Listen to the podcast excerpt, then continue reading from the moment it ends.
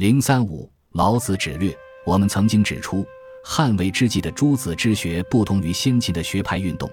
当时人们主要是从社会实践的紧迫需要出发，为了解决某些具体问题，从诸子之学中去寻找政治谋略和方法措施，并不关心把他们建立为独立的学派。由于人们缺乏统筹兼顾的全局观点，虽然从诸子之学所找到的政治谋略和方法措施在某个局部问题上行之有效，就整体而言，常常是前后矛盾、顾此失彼。曹操所推行的民法之治，大体上属于王弼所说的法家和名家。此外，曹操也崇尚墨家的简德，这些在实际生活中都产生了很大的流弊。曹丕企图转向儒家的明教之治，曹睿则想搞儒法合流。其他的一些思想家和政治家也在进行紧张的探索，提出了各种各样的说法，大都是不拘一格、杂糅各家。属于王弼所说的杂家，所有这些，诚如王弼所指出的，都是捉襟见肘、破绽百出，不能使各方面的活动组成为一个彼此协调的整体。王弼奉老子为经典，并且把握了其中的重本析末的精髓，但他的目的所在却与先秦的老子不同，不是搞成一个道家学派去与其他各家相对立。王弼与当时的诸子之学一样。也是从社会实践的紧迫需要出发的，只是王弼提出了一种本体论的思维模式，强调只有运用这种正确的思维模式，才能纠正诸子之学的各种偏差，实现时代的理想。王弼接着指出，诸子之学各有所长，作为整体的一个组成部分，他们都是不可否定的。但如果以偏概全，把部分当作整体，就会产生许多不必要的冲突和无谓的争论。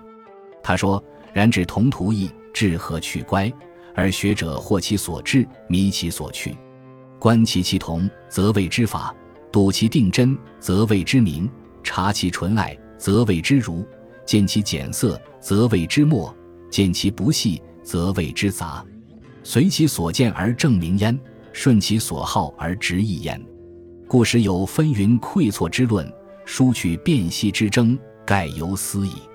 王弼认为，诸子之学的所有这些冲突和争论，都可以用老子的本体思维来平息，因为这是一种高层次的思维，能够揭示事物之根源，抓住事物之要领。这种思维的特点是：举中以正始，本始以尽终，开而弗达，导而弗谦，并不告诉人们具体的结论，却启发人们的思考。去把握事物的发展的全过程，因此，这种思维一方面能够促使观点相同的人在思想上得到进一步的提高，另一方面也能够促使观点相异的人找到他们的共通之点。总之，为了达到天下一致而百虑、殊途而同归的目的，必须认真研究《老子》这本书，深刻理解他的精神实质。他说：“又其为文也。”举中以正始，本始以尽终，开而弗达，导而弗谦，循而后继其义，推而后进其理。善发事始以守其论，明夫会归以终其文。故事同趣而感发者，莫不美其兴言之始，因而掩焉；一止而独构者，莫不悦其会归之争，以为正焉。夫徒虽疏，必同其归；水虽百，必均其志。而举夫归志以明治理，故使触类而思者，莫不心其思之所应，以为得其意焉。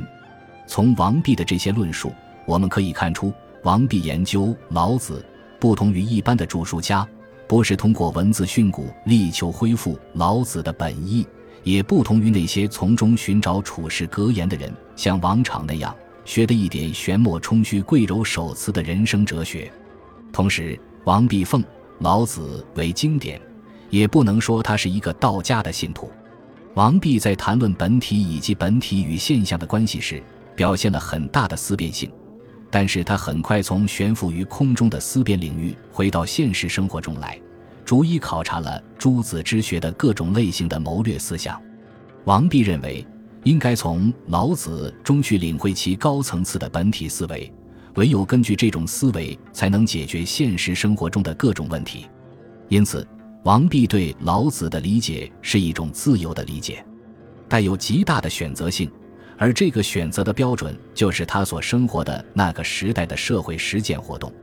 就老子的本意而言，他的那些决胜弃之、诋毁仁义、贬义君主的思想，显然是不会为当时的人们所接受的。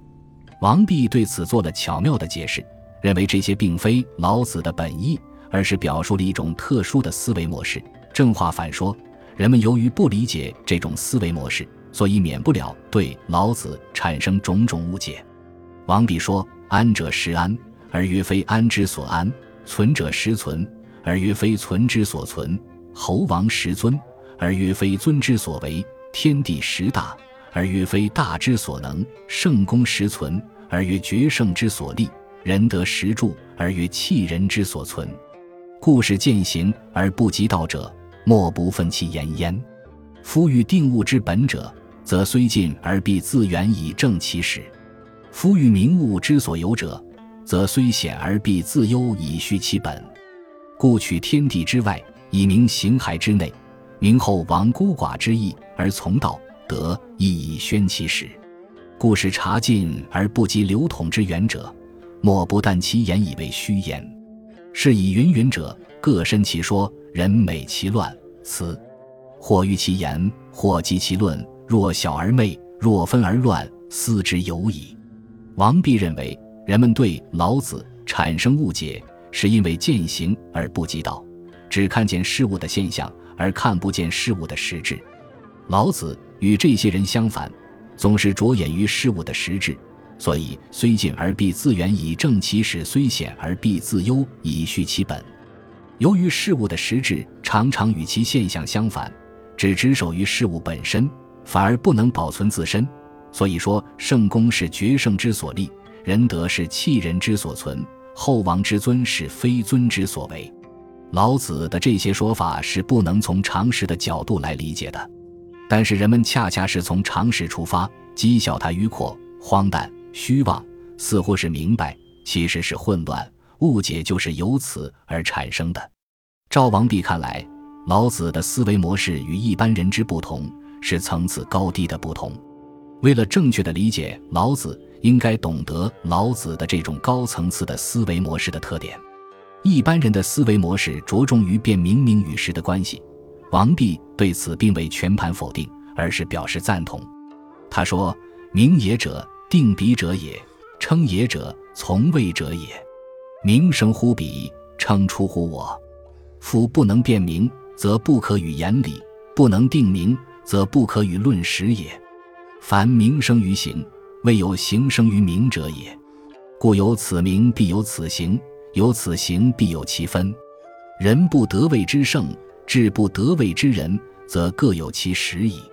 这种思维模式认为，名称虽然是人给予的，实际上却是客观的事物所决定的，所以有此名必有此形。人们根据这种名实关系来思考，不能把人说成圣，也不能把智说成人。每一类事物都用一个固定的名称来表述，如果不能辨明，也就不能析理。王弼认为。这在一定的范围之内是适用的，是与人们的常识相符合的，但是，这却是一种低层次的思维，无法把握那个难以名状的本体。老子也曾用了这种低层次的思维来表述本体，比如，老子用了道和玄这两个名称来表述本体：故设之乎无物而不由，则称之曰道；求之乎无妙而不出，则谓之曰玄。道是就本体之大而言，玄是就本体之深而言。但道和玄这两个名称都不是本体自身，也不能表述本体的多方面的全面而深刻的含义。所以，老子为了表述这个本体，一方面用了道和玄这两个名称，另一方面又为了使人不执着于名称，为玄则玄之又玄，称道则域中有四大。因此，人们必须把自己的思维提升到与老子。相同的高层次水平，才能把握他的精神实质。究竟老子的思维模式的特点是什么呢？王弼解释说：“凡物之所以存，乃反其形；公之所以克，乃反其名。夫存者不以存为存，以其不忘亡也；安者不以安为安，以其不忘危也。故保其存者亡，不忘亡者存；安其位者危，不忘危者安。善利举秋毫，善听闻雷霆，此道之与行反也。王弼认为，一般人的常识把名与行看成是一致的，老子却把二者看成是相反的。照一般人看来，举秋毫不能说是善利，闻雷霆也不能说是善听，存不等于亡，安也不等于危。但是老子却从他们相互转化、相互依存的角度看出二者之间的同一性，这便是老子的思维模式的特点。从这里我们可以看出。王弼所说的常人的思维，就是形式逻辑的思维；他所理解的老子的思维，就是辩证的思维。这两种思维的区别，相当于黑格尔所说的知性与理性的区别。人们根据形式逻辑，只能了解到一些现象、一些整体的细节。如果用这种低层次的思维去把握那个整体的总画面，那个隐藏于现象背后而又支配现象的本体，就显得片面、狭隘而无能为力了。在整个曹魏时期，政局一直不稳，君臣离心的现象十分严重，各方面的关系都不协调。虽然人们选择了各种各样的谋略思想，采取了各种各样的方法措施，但却不能从根本上解决问题。王弼关心时事，积极用事，他根据对当时的时代课题和政治机弊的深刻理解和观察，分析其原因。认为关键在于人们的思维模式停留于低层次的水平，未能把握老子的重本息末的精神实质。王弼于是以重本息末这个命题为核心，提出了一套如何理顺各种关系以达到大致的崭新的政治谋略思想。他说：“夫邪之兴也，其邪者之所为乎？淫之所起也，其淫者之所造乎？”故贤邪在乎存诚，不在善察；希淫在乎去华，不在滋章；绝道在乎去欲，不在言行；只颂存乎不上，不在善听。故不攻其为也，使其无心于为也；不害其欲也，使其无心于欲也。谋之于未兆，为之于未始，如斯而已矣。故节圣志以治巧伪，为若见质素以敬民欲，兴仁义以敦薄俗。为若抱朴以全笃实，多巧力以兴实用；为若寡私欲以息化静，故觉思察，前聪明，去劝进，简华欲，弃巧用，见宝货。唯在使民爱欲不生，不在攻其为邪也。故见素朴以绝圣智，寡私欲以弃巧力，皆虫本以西莫之谓也。本集播放完毕，感谢您的收听。喜欢请订阅加关注，主页有更多精彩内容。